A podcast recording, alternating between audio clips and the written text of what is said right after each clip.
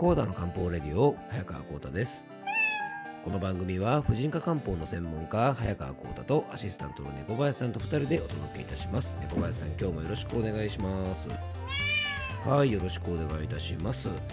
ねえ猫林さんなんかね1週間ほんと早いですよね。うん今はですね土曜日のね、えっとまあ、昼下がりというか、まあ、夕方まで行かないんですけどね、まあ、ちょっと午後に収録しているんですけども先週の今頃はですね僕ね、あの岩手県のね盛岡市にいたんですよね。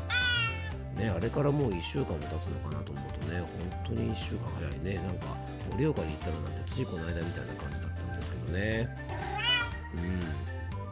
あのツイッターのフォロワーの方とかね、そういった方にあのなんか盛岡のお土産何がいいですか？なんて聞いたらね、結構いろいろ教えてくださって、あの向こうのね、ちょっと地ビールを買ってきたりとか、えーとまあ、カモメの卵ってね、あのお菓子は非常に有名なんですけど、やっぱり久しぶりに食べたけど、やっぱりあれは猫林さん美味しかったですよね。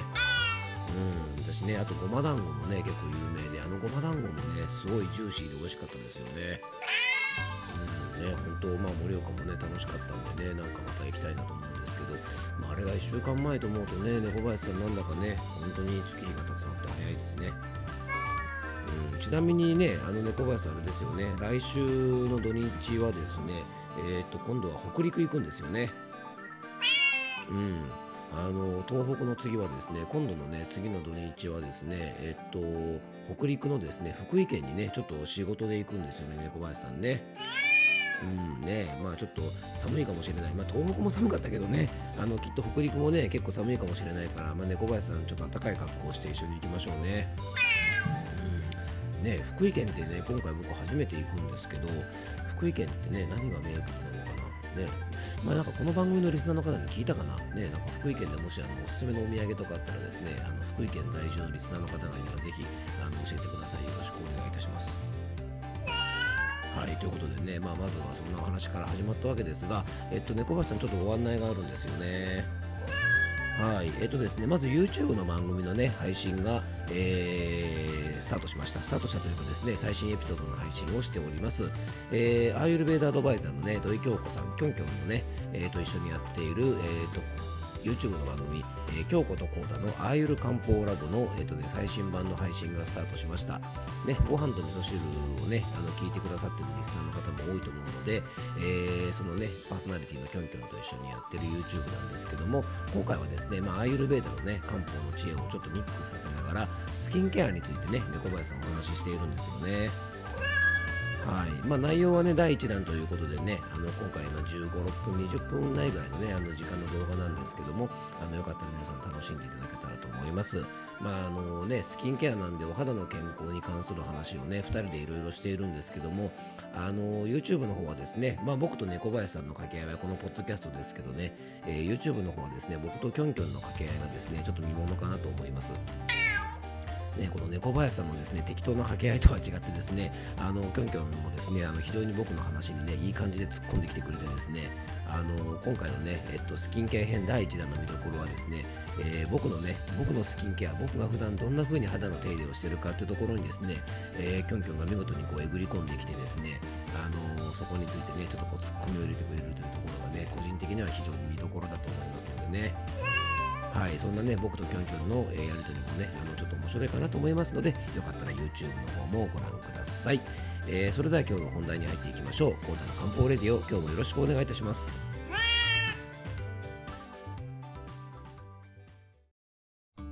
はい、それでは今日の本題に入っていきたいと思います。えー、ほんとね、あの冒頭ね、小林さんね、えー先週盛岡に行ってたなんていう話をしましたよね。うん、でもね、そのそう盛岡行ってる最中に新幹線の中でね、あのほら、猫林さん、Google マップでね、今どの辺なんだろうねなんて見てましたよね、一緒にね。そしたらね、ちょうど岩手県入ったぐらいで見たらですね、僕が住む山梨県っていうのは、本州のちょうど真ん中ぐらいなんですね。あの中間地点ぐらいなんですよ。で、ちょうどね、やっぱり岩手県っていうとね、もう本州でも本当一番上の方なので、なんかこう、Google マップとかで見るとですね、見事にね、あの本州をね、半分ぐらい、こうね、移動したのかと思うとですね、まあ、これはね、まあ、狭い日本なんて言いますけどもね、まあ、かなりの移動距離ですよね。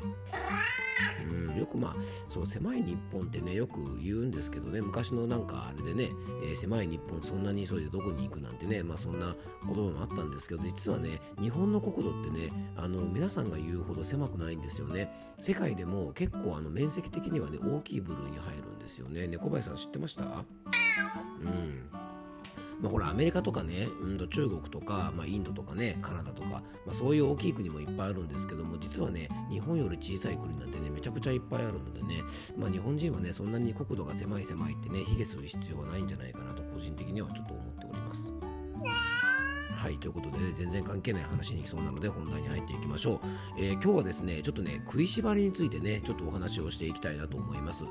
っていうのもですね最近ちょっとね、えー、健康相談をして、ね、漢方相談してる時に結構食いしばりという言葉がねあのちょこちょこ出てきましてあのちょうどねこの間ねえっと歯科衛生士さんをやっているお客さんとあのお店でねちょっといろいろお話ししていたらあの、まあ、そんなね食いしばりの方がすごく多いんですよねなんていう話をそのお客さんがされていてマウスピースとかめっちゃ作ってますよみたいな話をされてたんですね。だからそこでもねあのやっぱり食いしばる人多いんですねなんて話をしたりとか。あとねちょうど今日漢方相談してた方なんかもやっぱりですね食いしばりがねちょっとあるんですなんてお話もされてたんでねえまあでもね小林さんねみんな歯を食いしばって生きてるわけですよ。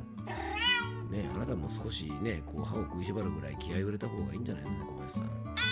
はい、ということでね、まあ、でもね、やっぱりこの食いしばりというのはね、実は女性の方がめちゃくちゃ多いあのお悩みでもありますし、あの食いしばることでね肩こりとか目の疲れとか、あのー、そういうね、うん、と結構、まあ、女性の方に多いトラブルもあの起こりやすくなるのでねあのすごく注意が必要なんですよね。でね、まあ、この食いしばりというのは、まあ、無意識に、まあ、こう力んでしまうで結果的にこう寝てる時に歯ぎしりとかもね結構してしまって常にですね、まあ、口から顎関節からね首肩とかにこう力が入ってこわばっているような状態なのでちょっと注意が必要なんですね。でね例えば車の運転をしたりとかパソコンでねこうタイピングをする姿勢とか、まあ、そういうこともちょっと関係しているんですが結構ねそのストレスをねそれほど感じていない人でもねあのちょっとでも気を使うような方と一緒にいる時間とかにどうしても僕らってねこう無意識に力が入ってしまうことって多いと思うんですね。でこれはねあの体の仕組み的には、えー、自律神経の中のですね交感神経というのがちょっと優位になっていて、まあ、筋肉が収縮しているからだと考えられるんですね。で自律神経というのはねあのよく僕もこの番組でお話ししますけども自分の意思とは裏腹に体がその時に適した状態にするための、まあ、体に備わっている、まあ、システムなんですね。で精神的に少しでも緊張があると無意識に体は今はちょっとピンチだからということでねピンチを脱する時に、えー、すぐに体が動かせるようにするために、まあ、筋肉を動かすようにね交感神経を優位にします。で同時にね胃腸の働きは抑えて呼吸は早く浅くなったり心拍は促進されたりします。なのでね、まあ、緊張するとドキドキしたりお腹の調子が悪くなったりちょっと息苦しくなったりすることもあるわけですね。で夜寝ている時はあの寝寝る時にですね、まあ、食いしばりをしてしまう原因の一つとしては、まあ、日中にねあのストレスなどが強く交感神経が優位な状態が常にねちょっとずつ続いていると寝ている時でも交感神経がちょっと過緊張な状態が続いてしまって、えー、顎とかにねこう力が入ってしまうことが原因と言われています。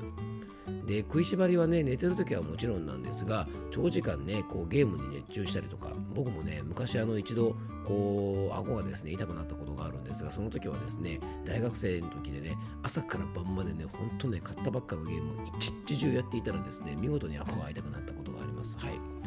ね、あとまあ読書とか漫画に集中したりとか、まあ、ドラマに夢中になってねずっと見たりすると、まあ、知らないうちに食いしばっている場合があるのであの一つのことをですね長時間やりすぎないようにすることも実は注意が必要なんですね。でそんな力み対策をですね、まあ、ちょっと中医学的な養生で考えていくと、まあ、どんなことが必要かなんですが、まあ、一般的にはねあのこう食いしばりとかの原因というのは交感神経の過緊張なので、ま、副交感神経を優位にしてあげることがやっぱり大切なんですね。で最もシンプルかつ効果的な養生はもう日中ねあの息を吐くことですよね。なので僕らの体は息を吸う時は力がいるので交感神経が優位。で息をゆっくり吐き出す時はねこうってこう吐く時とは副交感神経が優位になります。あの昔ですねなんだっけ三木亮介さんかがねやってたあのロングブレスダイエットなんてのがちょっと流行った時期がありましたがああいう風にですねこうブーなんてね力入れて吹くのはあれはですねあの逆ですね交感神経ちょっと優位になりますが口からゆっくりとねこうふーっとこう息を吐き出すと自然と肩の力が抜けてきますあと日中ねこう緊張しやすいような状態にいる方は、まあ、ぬるめのお風呂に入ったりするとねやっぱりあのこう緊張がほぐれるので、えー、夜寝る時の食いしばりを緩和することにもちょっとつながると思います。でねお風呂に入ってちょっとこうねぼーっとする時間がね結構大切なんですけども結構食いしばりとかをしてしまう方って日中忙しい方が多いのでゆっくりお風呂なんか入ってる時間なんてないわってねちょっとこう考えそうなんですが実はね体のメンテナンスにはこのゆっくりお風呂に入ったり、まあ、深呼吸もそうですよね。ちょっとね呼吸をするほんと少しの時間でいいんですが、まあ、そういう時間を少し考えて取ることが、まあ、力みやすかったりとか歯ぎしりをしたり食いしばりをしたりという方はね非常に大事なのでちょっと意識的にねそういう時間を取っておくといいんじゃないかなと思います。で食いしばりが強い方はですね息がねはあはあぜいぜい切れるような、えー、無酸素運動とか激しい運動系は、まあ、力み対策にはあんまりおすすめしませんなのでね呼吸を整えながらゆっくりできるのんびりウォーキングみたいなものがね、えー、食いしばりやすい方にはいいんじゃないかなと思います。でまだまだね朝晩寒いのでそういう寒い時間にね無理して外で運動すると、まあ、体が冷えてですねさらに交感神経が過緊張になりますから、えー、注意してほしいと思います。でまあ、漢方的にねあのこの食いしばり対策を考えていくと気の巡りを整えるという養生がね非常に重要だと思います。で中医学ではですね筋肉の硬直は気の巡りが停滞した気体と言われる状態のね代表的な症状なのでまあ、あとねあの筋肉の動きと関係が深い 血液を溜め込む場所のね、えー、肝というところはねストレスでやっぱり働きが失調するのでやっぱりこう気分をリラックスさせるってことが非常に重要であの香りのいいものをね取ったりとかあとねこう酸味を効かせたものを食べたりとか、えー、しそとかねネギとかみょうがとか春菊とかそういうですね香りのいいね香味野菜みたいなものとかちょっと香辛料とかね、まあ、アロマとかハーブとかそういうねあのリラックスできるような好きな香りとかいい香りのものを食べたり飲んだり嗅いだりするっていうことは、えー、中医学的にはですね非常にこう筋肉のこわばりを取ったりするのにもおすすめなのでね、えー、もしよかったらやってみてください、えー、今回はですね食いしばりについてねちょっとお話をさせていただきましたはい、今回もクロージングのお時間です。えっ、ー、と、今回はですね、食いしばりについてね、ちょっといろいろお話をしてみました。うん、でもね、ほんと僕たちですね、気がつくと結構口をね、塞いでることが多くて、あの、猫のあくびってね、すごく大きな口を猫林さん開けますよね。うん、ぜひですね、皆さんね、こう、にゃんこさんたちのあくびを真似してですね、僕たちも定期的にですね、口を大きくね、こう、あーってね、こう今僕も自分でやりましたけど、本当にですね、口が裂けるんじゃないかなっていうぐらい、たまにはね、大きく口を開けて、このね、顎の関節みたいなものも常時動かすようにしとくってことはね、結構あの、これは、あの、養生の一つとして大事なことじゃないかなと思うので、まあ、ぜひね、小林さんを見習って僕もね、あの定期的に大きな口を開けてみたいなと思います。はい、ということで今日も聞いていただきありがとうございます。どうぞ素敵な一日をお過ごしください。漢方専科サータ薬房の早川浩太でした。では、また明日。